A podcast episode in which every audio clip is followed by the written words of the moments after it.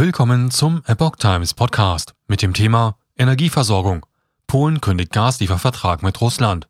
Ein Artikel von Epoch Times vom 23. Mai 2022. Polen zeigt sich entschlossen, unabhängig von russischem Gas zu werden und kündigt den 30 Jahre alten Liefervertrag. Das hat auch Folgen für Deutschland.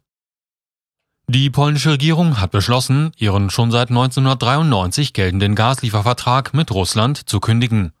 Wie die polnische Nachrichtenagentur PAP berichtet, bestätigen das sowohl Klimaministerin Anna Moskwa als auch der Regierungsbevollmächtigte für Energieinfrastruktur Piotr Naimski.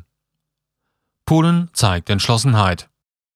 Nach fast 30 Jahren kann man sagen, dass die Gasbeziehungen zwischen Polen und Russland aufgehört haben zu existieren, verkündet Naimski im öffentlich-rechtlichen polnischen Radio und auf Facebook.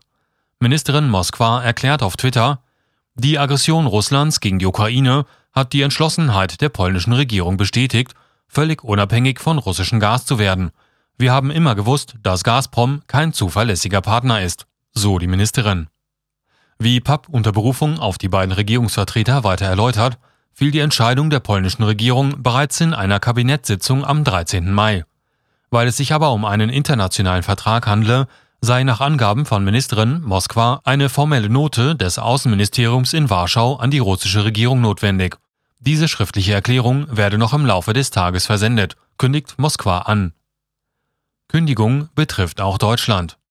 PAP weist darauf hin, dass die Kündigung der polnisch-russischen Vereinbarung nicht nur Gaslieferungen an Polen betreffe, sondern auch den Gastransit durch die Jamal-Leitung weiter nach Deutschland.